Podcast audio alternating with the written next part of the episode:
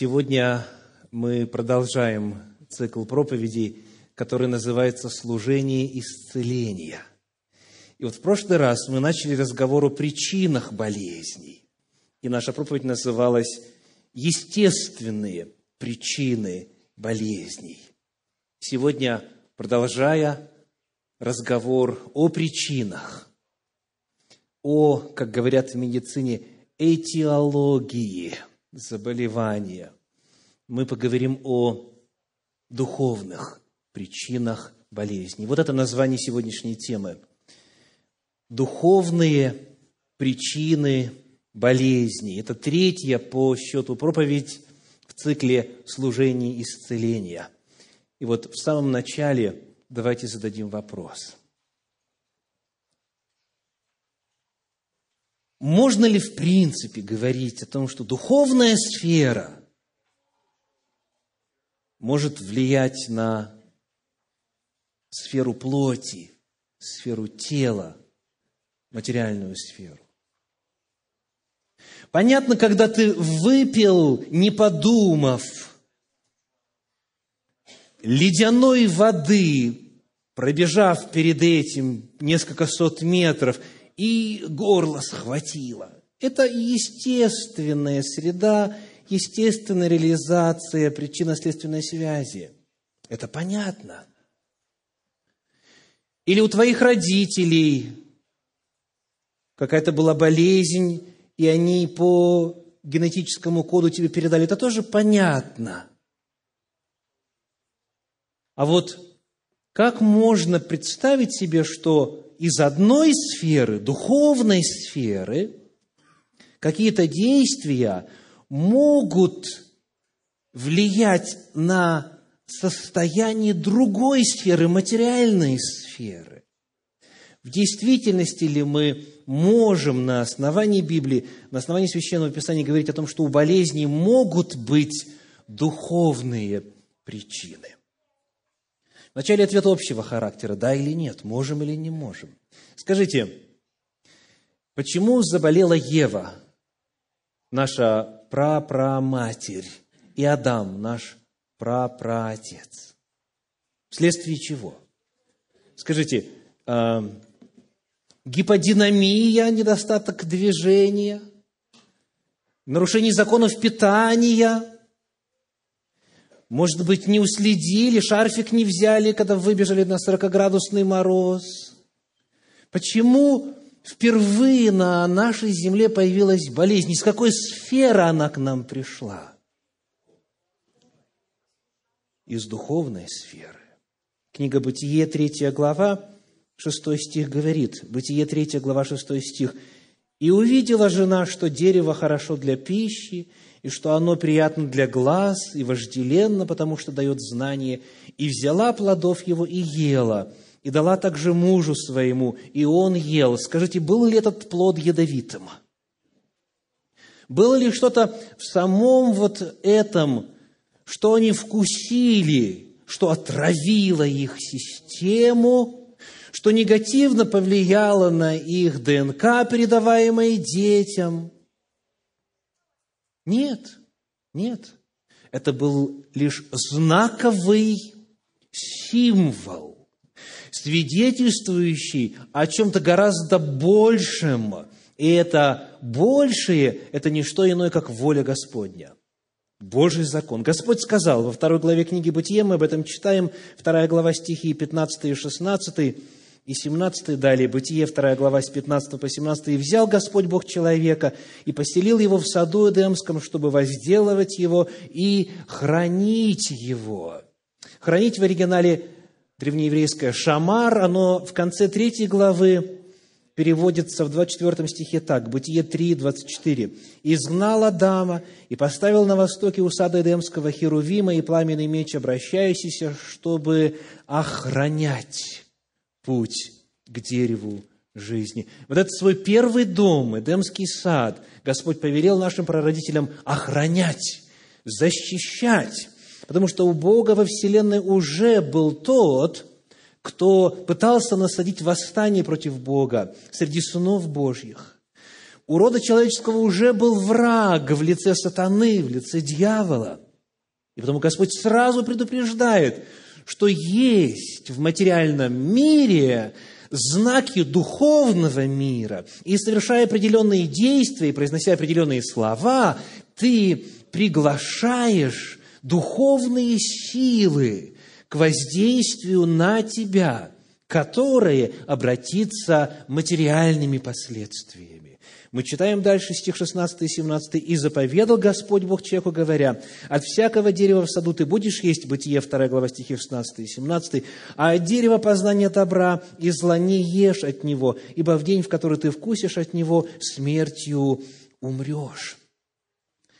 Когда произошло нарушение воли Божьей, тогда в жизнь человека пришли болезни. И вот они описаны, уже третья глава книги Бытие, стихи 16 по 19. Бытие, третья глава, стихи 16 по 19. «Жене сказал, умножая умножу скорбь твою в беременности твоей, в болезни будешь рождать детей, и к мужу твоему влечение твое, и он будет господствовать над тобою. Адам уже сказал, за то, что ты послушал голоса жены твоей и ел от дерева, о котором я заповедал тебе, сказав, не ешь от него, проклята земля за тебя. Со скорбью будешь питаться от нее во все дни жизни твоей. Тернии и волчцы произрастит она тебе, и будешь питаться полевою травою. В поте лица твоего будешь есть хлеб, доколе не возвратишься в землю, из которой ты взят, ибо прах ты, и в прах возвратишься. Нарушение духовных законов, воли Божьей, конкретных Божьих заповедей, запретов, предписаний – в том числе и ограничений, влечет за собою изменения в состоянии тела человека. Нарушение духовных законов влияет на физическое здоровье. Мы потому стали болеть, что в лице Адама и Евы, наших прародителей, нарушили духовную заповедь, Божью волю, Божий закон. Это был ответ общего характера. Да, да, у болезней могут быть духовные причины. В действительности Священное Писание об этом нам свидетельствует совершенно определенно. Ну, а теперь давайте подробнее. Говоря о духовных причинах болезней, давайте назовем те, которые ясно названы в Священном Писании. Для того, чтобы вам было легче следить, заявляю и сообщаю, что таких причины Таких причин в Священном Писании я нашел четыре. Есть вот четыре духовных причины физических болезней, болезней тела. Для того, чтобы вам знать, скоро ли проповедь закончится. Итак, какая первая? Какая первая? Давайте посмотрим на вот такой ответ. Человек болеет, потому что Бог его наказывает за грехи. Кто согласен с этим тезисом? Можете руку поднять. Человек болеет, потому что Бог его наказывает за грехи. Может ли такая быть причина? Кто считает, что да? Поднимите руку, пожалуйста. Что человек может болеть из-за того, что Бог наказывает его за грехи. Спасибо. Спасибо. Прежде чем мы сможем коснуться этого вопроса, давайте дадим определение термину «наказание». Что значит «наказывать»? Что значит наказывать? Я хочу процитировать для вас несколько абзацев из книги Ричарда Коффена. Книга называется «Когда Бог роняет слезы». Страница с 42 по 45. 42 по 45. Итак, он пишет. Как правило, мы не проводим разницы между, первое, наказанием, второе, воспитанием, и третье – последствиями. Но они не одинаковые. Если мы не делаем различия между ними, это признак небрежности мышления. Итак, запомнили? Есть разница между наказанием, воспитанием и последствиями. Это разные явления по своей природе. И вот теперь о наказании. Наказание, пишет Ричард Коффен, это действие карательное, произвольное и волевое. Это действие карательное, произвольное и волевое. Когда мы говорим, что наказание действие карательное, то имеем в виду его цель. Цель наказания – покарать. Например, кто-то поступил нехорошо. Общество реагирует и выражает свое неодобрение посредством насильственных действий по отношению к тому, кто совершил зло. Наказание конкретизирует нравственное грубое нарушение прав других. Оно выражает мнение либо человека обиженного, либо мнение таких, как он, людей. Однако наказание не всегда предполагает исправление – Наказание произвольно, помните, во-первых, оно карательно, во-вторых, оно произвольно, потому что оно не обязательно логически связано с совершенным злом. Оно не воздает тем же. Например, вы украли мой телевизор. Это не значит, что наказание подразумевает изъятие вашего телевизора. Когда кто-либо совершает зло, общество произвольно назначает определенные наказания за конкретное преступление. Наказание может быть денежным в форме штрафа или физическим в форме нанесения ударов или заключения в тюрьму. Наказание является волевым актом, оно карательно, оно произвольно, и оно является волевым актом, потому что оно обусловлено человеческой или божественной волей или решением. То есть кто-то решает, что за это человеку полагается вот это – Различие между наказанием, воспитанием и последствием можно показать на простом примере, дальше пишет автор. Вот он пример. Мы к нему сегодня будем обращаться несколько раз. Отцу на глаза попадается десятилетний Джонни с сигаретой в зубах. Вот ситуация. Если отец решит его наказать, что он может сделать? Может дать ему затрещину. Вот как недолго не думая, пиш, под затыльник, да? Другой отец скажет, у нас дома так не наказывают, руками нельзя. Что возьмем? Витамин R, да? Витамин R. И вот ремешком раз, кто пять раз, кто семь, там, ну, оно, оно произвольно, да? Кто-то говорит, нет, ты у меня за это будешь, э, ну, например, как Толстого наказывали, кто помнит? Детство, отрочество, юность. Десять раз «Отче наш», повтори, на коленях. Ну, а на коленях как он стоит? Конечно, крупу какую-нибудь рассыпят. Ну, горох он такой кругленький, не очень больно. А что больнее? Гречка, например, соль там, например, да, и так далее. Поставили на коленки, руки вверх. Кстати, наказание. Молиться. Вот. То есть, наказание Повторим, оно карательно, оно произвольно, оно не обязательно связано с нарушением, и оно действие волевое. Чья-то воля определяет, вот будет так, за то, что ты сделал. Вот это значение слова «наказание». Теперь давайте посмотрим на библейские примеры. Книга Исход, 9 глава, стихи 10 и 11. Книга Исход, глава 9, стихи 10 и 11. Читаем. Они взяли пепла из печи и предстали пред лицо фараона. Моисей бросил его к небу, и сделалось воспаление с нарывами на людях и на скоте. И не могли волхвы устоять перед Моисеем по причине воспаления, потому что воспаление было на волхвах и на всех египтянах. Что это? Наказание телесно, то есть воспаление, нарывы, состояние кожи, состояние плоти меняется. За что? За то, что египтяне нарывы израильтянам сделали? Нет. Бог принял решение, что за притеснение, за нежелание отпустить, за грехи против прав личности и так далее, и так далее, вот те, кто не послушен Господу, они достойны вот такой кары. И это выразилось в состоянии их здоровья. Вот это один пример. Еще один. Книга Деяний апостолов, 12 глава, пойдем в апостольские писания, да? Приведем пример оттуда. 12 глава, стихи с 1 по 3, с 1 по 3 и затем с 21 по 23. В то время царь Ирод поднял руки на некоторых из принадлежащих к церкви, чтобы сделать им зло, и убил Иакова, брата Иоаннова, мечом. Видя же, что это приятно иудеям, взял затем вслед и Петра. Тогда были дни опресноков. И вы дальше, знаете, посадил его в темницу и далее. Теперь стихи с 21 по 23. В назначенный день Ирод, одевшись в царскую одежду, сел на возвышенном месте и говорил к ним, а народ восклицал, это голос Бога, а не человека. Но вдруг ангел Господень поразил его за то, что он не воздал славу Богу, и он, быв изъеден червями, умер. Итак, что это? Это наказание наказание, за то, что притеснял церковь, за то, что без вины губил слуг Божьих, за то, что принял себе Божьи полномочия, полномочия Божью славу. За это ангел поразил его и, быв изъеден червями, это процесс. То есть он не умер на месте во время своей речи.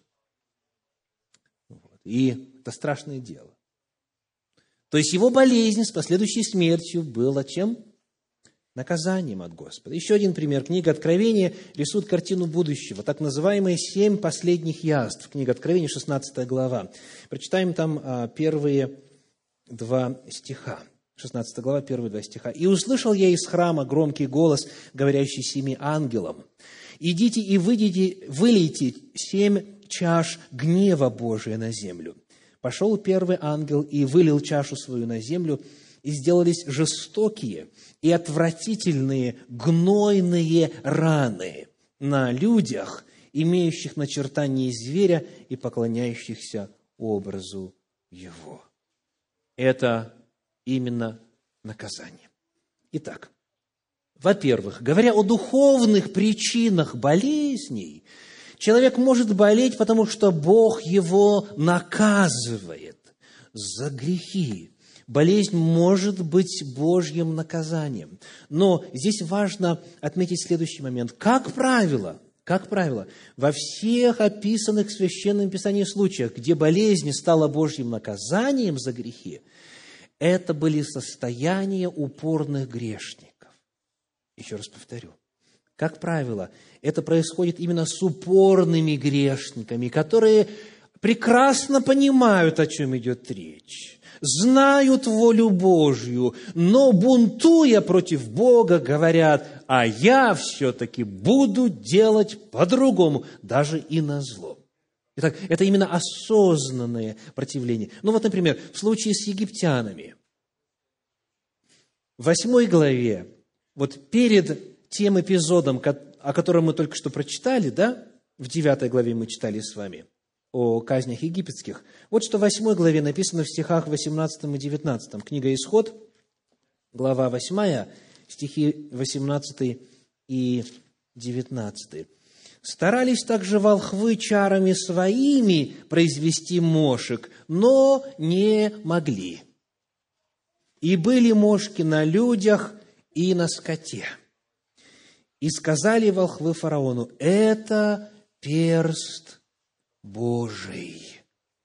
Но сердце фараонова ожесточилось, и он не послушал их, как и говорил Господь. Так понимал ли фараон суть дела? Знал ли он, из-за чего это происходит? Да, жрецы его сказали, это перст Божий, но зная, он все-таки упорствует. И потому он терпит все большие и большие беды том числе и те самые нарывы и язвы, о которых мы читали. А что можно сказать в отношении людей, которые будут подвергнуты последним семи язвам? Будут ли они понимать, о чем идет речь? Будут ли они понимать причину своих страданий, причину своих болезней? Книга Откровения, 16 глава, давайте вновь вернемся, стихи с 8 по 11. Откровение, глава 16, стихи с 8 по 11. Четвертый ангел вылил чашу свою на солнце, и дано было ему жечь людей огнем. И жег людей сильный зной. И они хулили имя Бога, имеющего власть над всеми язвами, и не вразумились, чтобы воздать ему славу. Пятый ангел вылил чашу свою на престол зверя, и сделалось царство его мрачно, и не кусали языки свои от страдания, и хулили Бога Небесного от страданий своих и язв своих, и не раскаялись в делах своих. Смотрите, никто случайно не попал в эту категорию. Они прекрасно понимали и, тем не менее, продолжали хулить Бога. Итак, как правило, наказание Божье в виде болезней, когда Бог именно наказывает, оно происходит в тех случаях, когда человек упорно нарушает волю Божию, когда он именно упорствует. Итак, дорогие, почему некоторые из вас больны? Почему некоторые из вас больны? Задайте себе вопрос, не упорствую ли я в каком-то грехе? Не повторяется ли в моей жизни нечто вот изо дня в день или из недели в неделю, о чем я знаю, что это грех, но меня даже это уже перестало беспокоить? Не нарушаю ли я какую-то Божью заповедь вот из области нравственности? Именно вот так вот систематически, осознанно, упорно и злонамеренно. Вот это может быть причиной физических болезней.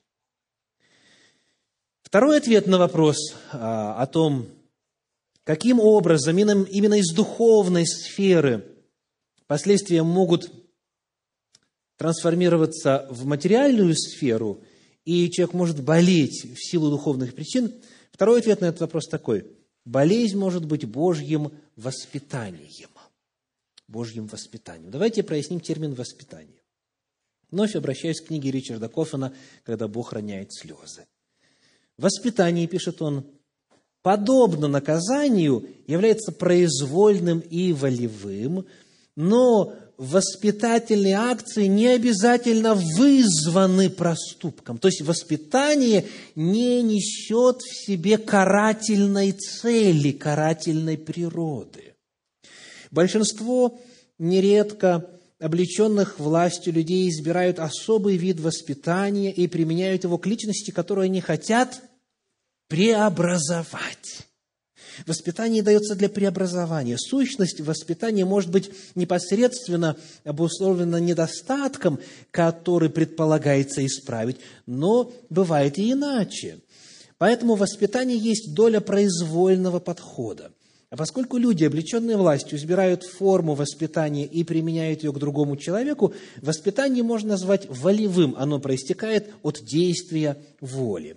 Однако, в отличие от наказания, воспитание имеет целью восстановление или улучшение, и, следовательно, оно не просто отражает моральное нарушение. В нем присутствует не только желание справедливости, но и любовь любовь к людям, нуждающимся в совершенствовании. И вот теперь возвращаемся к нашему Джонни с сигаретой в зубах. Отцу на глаза попадается десятилетний Джонни с сигаретой в зубах. И если он рассердится, он может наказать своего сына, дав ему затрещину. А вот теперь второй вид реакции. Чтобы помочь мальчику не курить в дальнейшем, отец может применить разные методы воспитания. Например, заставить просмотреть специальную телевизионную программу о курении, где показывают внутренности человека, который курил многие годы, да? показывают эти черные легкие, э, лилово-красные, показывают вот эту смолу, которая там, и так далее, и так далее. Показывают поражение, показывают фотографии рака легких, который был вызван именно курением и так далее. Дальше или отец может послать Джонни к доктору, чтобы он прослушал лекцию о вреде табака. Воспитательная мера. Или заставить его написать на пяти страницах отчет о последствиях курения. Это воспитание. Цель его какая? Исправить человека, помочь ему стать лучше, помочь ему оставить плохое или если воспитание опережает проблемы, то тогда помогает человеку не попасть в эти проблемы. То есть по своей природе воспитание ставит задачу облагодатствовать человека и облагодетельствовать человека. Посмотрим на некоторые библейские примеры того, как Бог воспитывает человека, не наказывает, а именно воспитывает через, в том числе, и болезнь. Самая известная хрестоматийная глава в Священном Писании на эту тему – это книга Иова, глава 33. Книга Иова, глава 33. Стихи с 14 по 30. Давайте прочитаем. Иова, глава 33, стихи с 14 по 30. Бог говорит однажды, и если того не заметят, в другой раз. Во сне, в ночном видении, когда сон находит на людей, во время дремоты на ложе. Тогда он открывает у человека ухо и запечатлевает свое наставление. Чтобы отвести человека от какого-либо предприятия и удалить от него гордость, чтобы отвести душу его от пропасти и жизнь его от поражения мечом. Или он вразумляется болезнью на ложе своем и жестокою болью во всех костях своих – и жизнь его отвращается от хлеба, и душа его от любимой пищи, плоть на нем пропадает, так что ее не видно, и выказываются кости его, которых не было видно, и душа его приближается к могиле, и жизнь его к смерти. Если есть у него ангел-наставник, один из тысячи, чтобы показать человеку прямой путь его – Бог умилосердится над ним и скажет, освободи его от могилы, я нашел умилостивление – Тогда тело его сделается свежее, нежели в молодости. Он возвратится к дням юности своей, будет молиться Богу, и он милостив к нему, с радостью взирает на лицо его и возвращает человеку праведность его.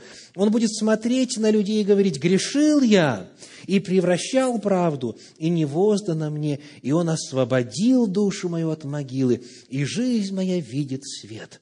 Вот, все это делает Бог два-три раза с человеком, чтобы отвести душу его от могилы и просветить его светом живых. Напомню, что эти слова произносит Елиуй, в отношении которого не сказано в конце книги, что он неверно говорил о Господе. Это очень важно. То есть здесь воля Божья передается. Почему человек может болеть? Потому что Бог его воспитывает через болезнь. В некоторых случаях вы видите, как далеко прогрессирует болезнь. Плоть пропадает, кости выказываются, к могиле подходит. Но если приходит осознание, если приходит исправление, если приходит исповедании и так далее, Бог возвращает, Бог все восстанавливает. Если, если причиной болезни был какой-то недостаток, который Бог хочет исправить в человеке, если причина болезни была в том, что Бог что-то видит, что нуждается в исправлении, то тогда, когда это исправлено, больше причины болезни нет, и человек выздоравливает. Скажите, какой человек, вероятнее всего, будет думать о Боге, о своей жизни, о своем будущем, о заповедях Божьих, здоровый или больной? А скажите, кто из вас к Богу пришел через болезнь? Есть такие? Да? да таких много. К сожалению, Бог говорит однажды, Бог говорит другой раз. Человек не обращает внимания. И Бог говорит, ну давайте попробуем болезнь, может быть, болезнь поможет. Иногда болезнь вызвана желанием Бога воспитать, нравственно и духовно поднять человека. Еще один пример. Вторая книга, второе послание апостола Павла Коринфянам, 12 глава. Второе Коринфянам, 12 глава стихи 7 по 10. 2 Коринфянам, 12 глава, стихи 7 по 10. Апостол Павел пишет, «И чтоб я не превозносился чрезвычайностью откровений, дано мне жало в плоть, ангел сатаны, удручать меня, чтобы я не превозносился. Трижды молил я Господа о том, чтобы удалил его от меня, но Господь сказал мне, довольно для тебя благодати моей, ибо сила моя совершается в немощи. И потому я гораздо охотнее буду хвалиться своими немощами, чтобы обитала во мне сила Христова. Посему я благодушествую в немощах, в обидах, в нуждах, в гонениях, в потеснениях за Христа. Ибо когда я немощен, тогда силен. Итак, почему апостол Павел болел? Согласно тексту. Для чего Господь ему это дело оставил, по крайней мере, на момент, когда апостол писал это второе послание? дабы не превозноситься. А перед этим он говорит, смотрите, шестой стих, 12 глава, 2 послание Коринфянам, 6 стих. «Впрочем, если захочу хвалиться, не буду неразумен, потому что скажу истину, но я удерживаюсь, чтобы кто не подумал о мне боли и так далее». Каков контекст? Хвастовство. В одной из проповедей я приводил вам статистику, сколько раз слово «хвалиться» и «хвастовство» встречается в оригинале апостольских писаний, и сколько раз апостол Павел применяет его. Фактически эксклюзивно.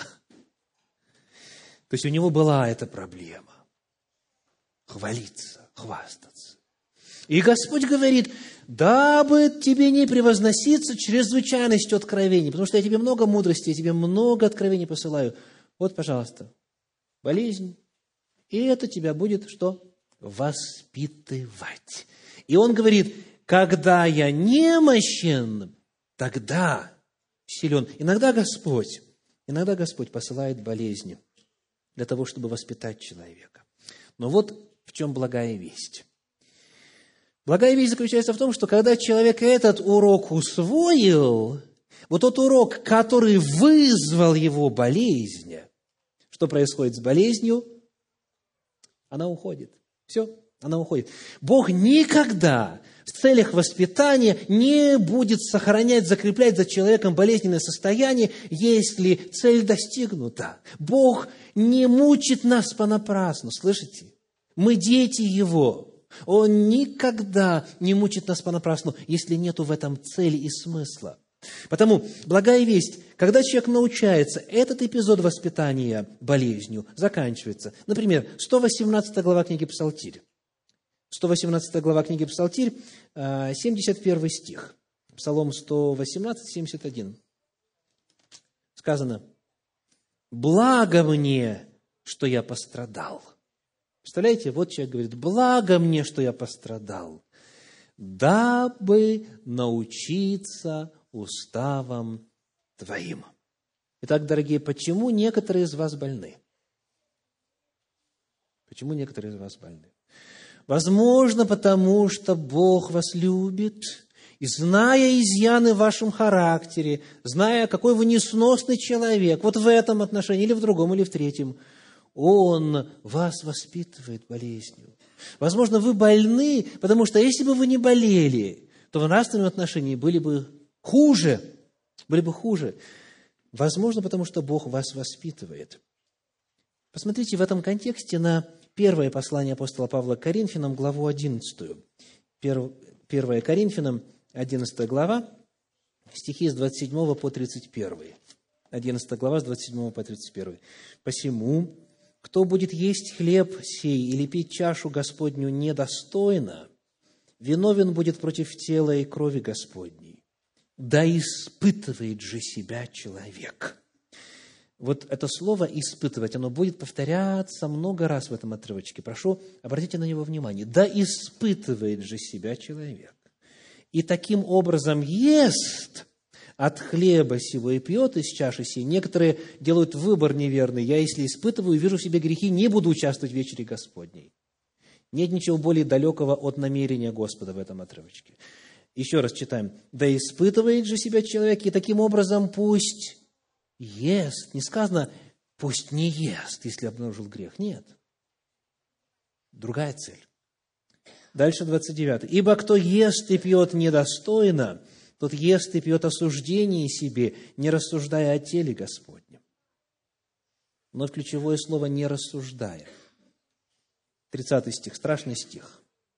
«От того многие из вас немощны и больны, и немало умирает. От чего? От того, что не испытываешь себя. от того, что не рассуждаешь, от того, что недостойно участвуешь в служении. Что же делать? Следующий стих, 31. «Ибо если бы мы судили сами себя, то не были бы судимы». К сожалению, некоторые неверно понимают этот отрывок так, что сам себя никто никогда не осудит, что если дать человеку власть самого себя оценить, то он никогда себя негативно не оценит. Не об этом идет речь. Давайте еще раз прочитаю в синодальном, а потом в современном переводе. «Ибо если бы мы судили себя сами, то не были бы судимы». Вот современный перевод Российского библейского общества.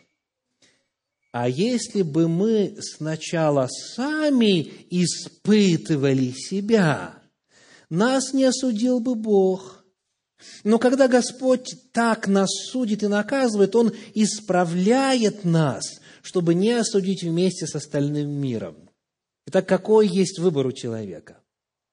Либо самого себя оценить, либо самого себя испытать, самого себя осудить, то есть честно и открыто периодически производить ревизию своего внутреннего мира.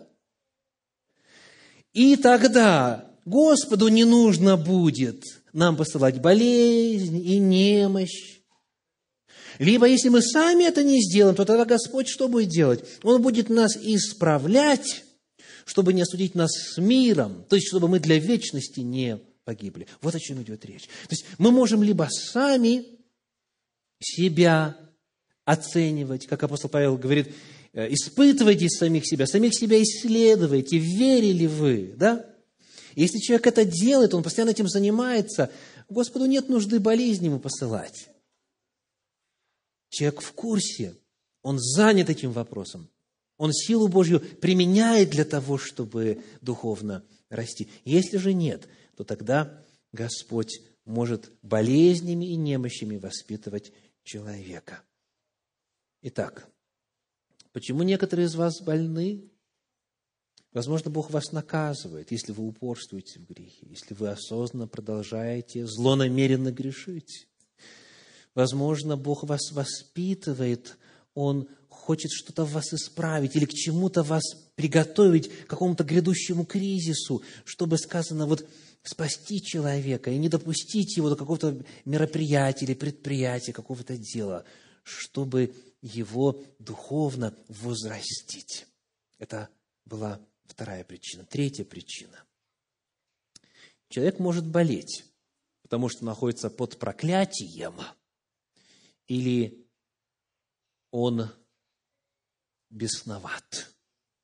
Человек может болеть, потому что он находится под проклятием или бесноватостью.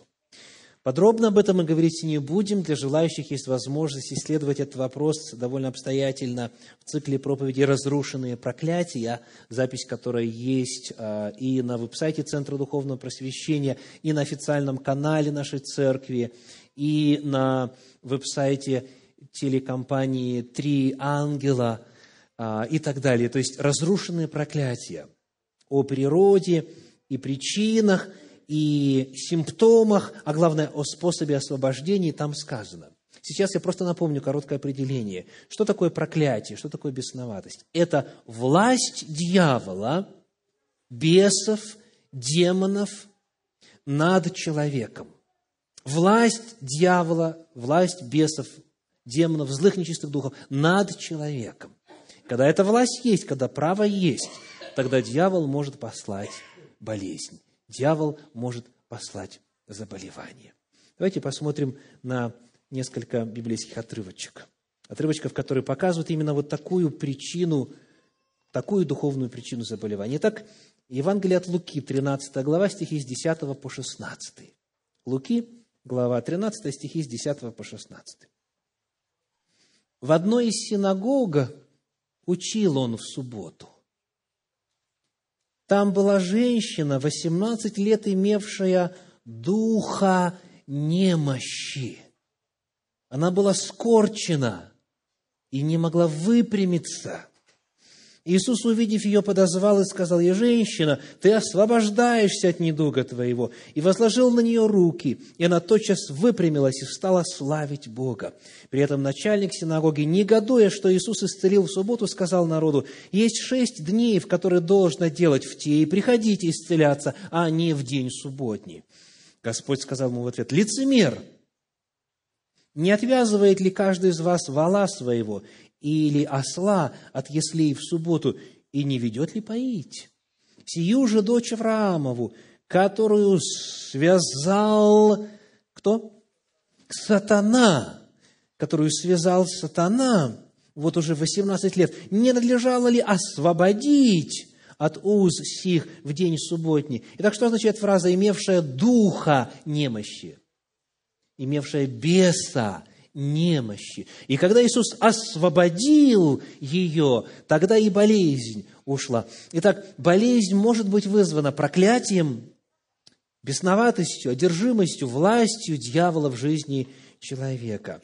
И это, к сожалению, включает также в себя и некоторые случаи наследственных заболеваний. Вот что имеется в виду.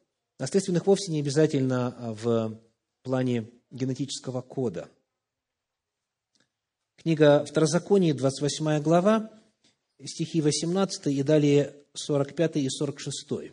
Книга Второзаконие, 28 глава, 28 глава, стихи 18 и 45 и 46. «Проклят будет плод чрева твоего». Что такое плод чрева? Сыновья и дочери потомки, дети. Итак, не только человек, который сам навлек на себя проклятие, несет проклятие, но, к сожалению, природа проклятия такова, что оно распространяется, переходит на потомков. Проклят, проклят будет плод чрева твоего. И теперь 45 и 46 стихи. «И придут на тебя все проклятия сии, и будут преследовать тебя, и постигнуть тебя, доколе не будешь истреблен за то, что ты не слушал гласа Господа Бога твоего и не соблюдал заповеди Его и постановления Его, которые Он заповедал тебе. Они будут знамением и указанием на тебе и на семени твоем. Слышите? На тебе и на семени твоем. Это, конечно же, звучит очень несправедливо. Но, тем не менее, вот в качестве иллюстрации. Представьте себе семью, которая решила эмигрировать в благополучную страну. И ту, которая верит в свою собственную страну, неблагополучную. И у одних, и у других рождаются через некоторое время дети. Одни живут в благоприятных условиях, другие в неблагоприятных.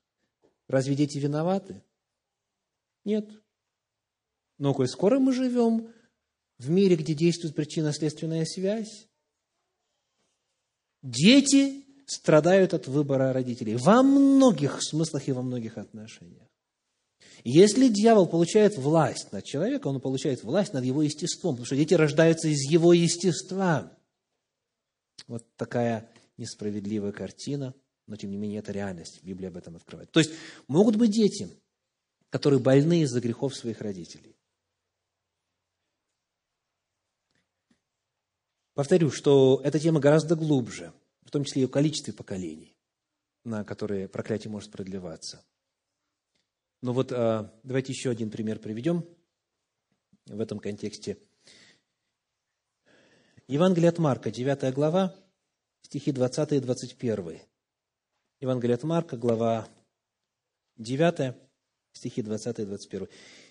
«И привели его к нему, то есть к Иисусу. Как скоро бесноватый увидел его, дух сотряс его.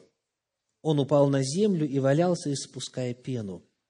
И спросил Иисус отца его, как давно это сделалось с ним? Он сказал, с детства. С детства. Сам ребенок не виноват. С ним это с детства. Итак, некоторые болеют потому, что на них лежит проклятие. дьявол получил власть над ними. Некоторые болеют потому, что дьявол и бесы либо поселились в человеке, либо имеют власть его, этого человека, отягчать болезнью. И, наконец, последняя, четвертая причина, которая открыта в Священном Писании, касательно духовных причин болезней, звучит так. И это, пожалуй, самое трудное. Для Божьей славы. Некоторые болеют для Божьей славы. Это парадоксальный ответ на поставленный вопрос. Но, тем не менее, именно так говорит Библия. Некоторые болеют для Божьей славы. Что имеется в виду? Давайте посмотрим на книгу Иова, вторую главу, первые шесть стихов. Книга Иова, вторая глава, первые шесть стихов. «Был день, когда пришли сыны Божьи предстать пред Господа. Между ними пришел и сатана предстать пред Господа. И сказал Господь сатане, «Откуда ты пришел?» Давайте остановимся. Что означает вопрос? Неужели Бог не знает, откуда сатана пришел? Как вы думаете, о чем идет речь? Что Бог тут спрашивает? Что Он вопрошает? Кого ты представляешь? Или еще перефразируем? По какому праву ты здесь? По какому праву ты здесь? Откуда ты пришел? Да. То есть Бог, иными словами, Он опротестовывает право сатаны находиться там, пред лицем Божьим, среди сынов Божьих. Откуда ты пришел? И что интересно, и в первой главе, где история начинается, и во второй главе, где история продолжается, идентичные формулировки. То есть, если еще в первый раз, ну, может допустить, что Бог, ну, может быть, познакомить дьявола с остальными сынами Божьими, может быть, из-за этого он задает вопрос, откуда ты пришел. Но второй раз, когда тот снова является, сказано, и был день, когда пришли сыны Божьи предстать пред Бога, между ними пришел и сатана, и Господь ему говорит, откуда ты пришел? То есть, понятно, что не, не, не буквально вопрос стоит. Бог знает, и уже все небожители знают, откуда дьявол пришел. То есть, вопрос стоит так, кто тебе дал право здесь быть? И что дьявол отвечает? Давайте посмотрим, что он отвечает. Он говорит, я ходил по земле и обошел ее. Вот эта фраза, она в оригинале гораздо глубже, чем в синодальном переводе. Я хочу предложить вам один из англоязычных переводов. А, English Standard Version говорит, английский стандартный перевод.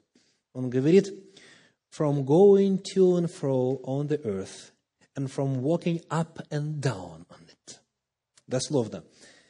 Откуда ты пришел? От земли, по которой я ходил взад и вперед, вверх и вниз. Как сатана отвечает на вопрос, какой ты имеешь право здесь быть? Он заявляет о своей власти на эту землю. Он говорит, это моя территория. Я имею право представлять землю здесь среди, среди сынов Божьих. И для тех из вас, кто хочет подробнее это исследовать, прочитайте, например, в книге «Бытие» в 13 главе, в стихах с 14 по 17. Бытие, глава 13, стихи с 14 по 17. Там эпизод с Авраамом, которому Господь говорит, пройди по этой земле, пройди по ней целиком, потому что я тебе ее отдаю. То есть это язык принадлежности, язык власти. Итак, еще раз. Бог говорит, какое право ты имеешь здесь быть? Дьявол что отвечает? Я владыка земли, она моя.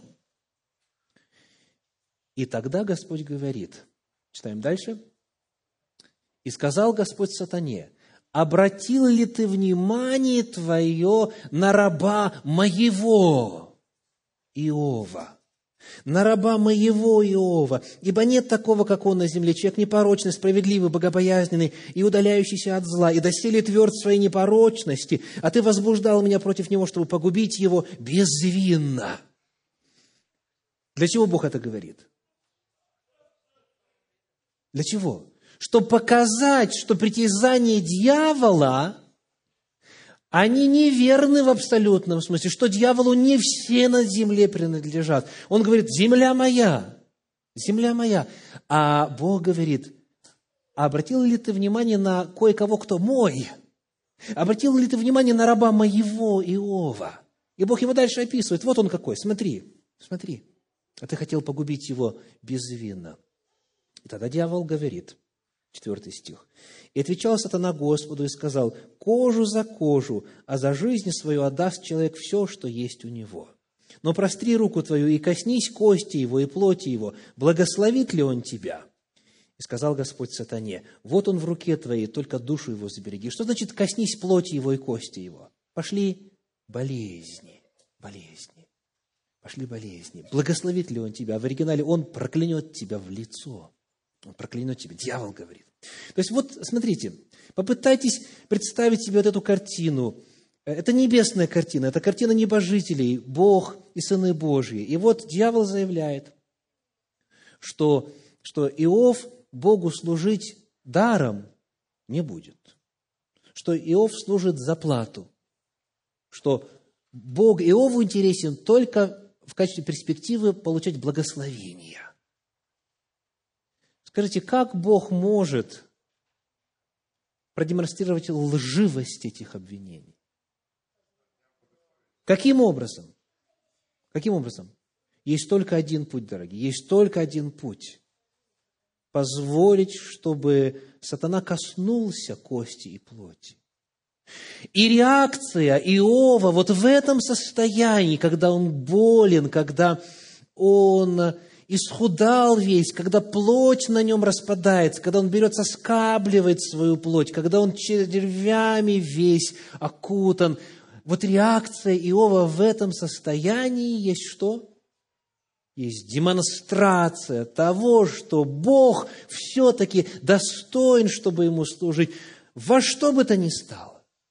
Неважно, что с моей семьей, с моими финансами, и даже с самим собою, с моим телом, я все равно остаюсь на Божьей стороне. Нету другого способа на нашей земле продемонстрировать, кто в великой борьбе между Богом и сатаною прав – кроме как на нашем примере.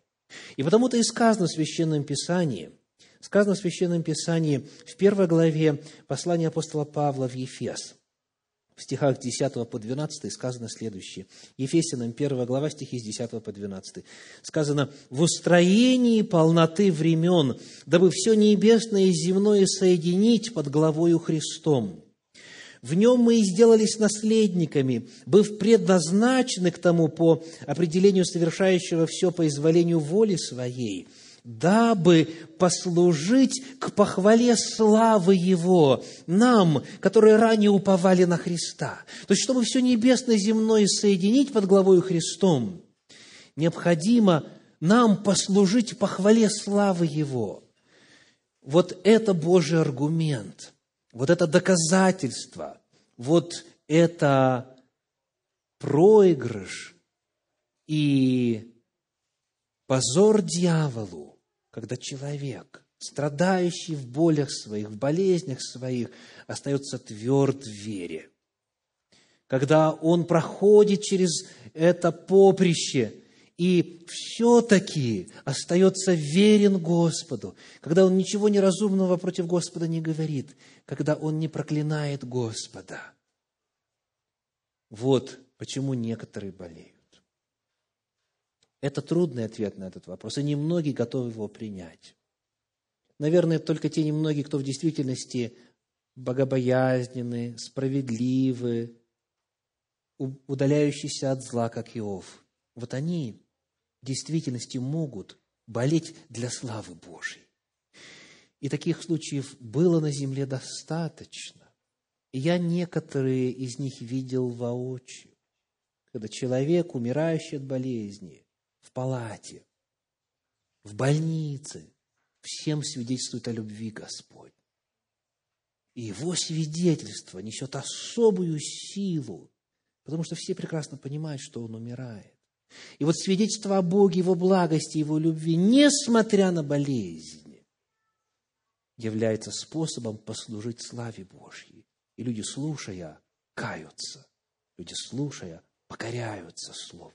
Люди, слушая, обретают в Господе спасение для жизни вечной. Это нелегкая ноша. И Господь, дорогие, это очень важно понимать, Он никогда не даст нам ношу сверхсилы. Читали? Он никогда не даст нам испытание сверх того, что мы можем понести. Но вот некоторые болеют, чтобы в борьбе между добром и злом, вот в этой ее главе, в этом ее эпизоде, Бог одержал очередную победу. Вот так было в случае с Иовом. Иов, как он реагирует на болезни, от того, как он реагирует, зависел итог данного эпизода великой борьбы между Богом и сатаной. Итак, не потому, что Бог тщеславен, Богу это не надо, а потому что Бога обвинили. Против Бога клевету сказали. Дьявол и его ангелы оклеветали Бога перед лицом всей вселенной. И вот человек может послужить к похвале славы Божьей, для славы Божьей. Почему некоторые из вас больны? Возможно, потому, что вы служите демонстрацией победы Бога над дьяволом. Возможно, вы болеете для славы Божьей.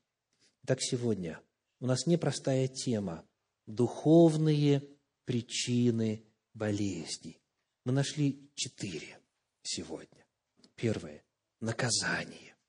Бог наказывает, и потому человек болеет. Второе – Бог воспитывает, лучше хочет человека сделать. В-третьих, это может быть проклятие или действие бесов, и Бог здесь ни при чем. И это может быть для славы Божьей. Это может быть для того, чтобы Бог одержал очередную победу над дьяволом. Духовные причины болезни. Если вы больны, задайте Богу вопрос о причине. Это трудный вопрос, но мы его должны задавать. Эта болезнь естественными причинами вызвана или сверхъестественными? Естественными или духовными? Какая из них в моем случае? Если вы больны, задайте Богу вопрос о причине. Продолжайте задавать его с верой, что Бог ответит. Он обещал ответить. В книге Екклесиаст, в 7 главе, в 14 стихе написано, Екклесиаст 7, 14, «В дни благополучия пользуйся благом, а в дни несчастья размышляй». Размышляй.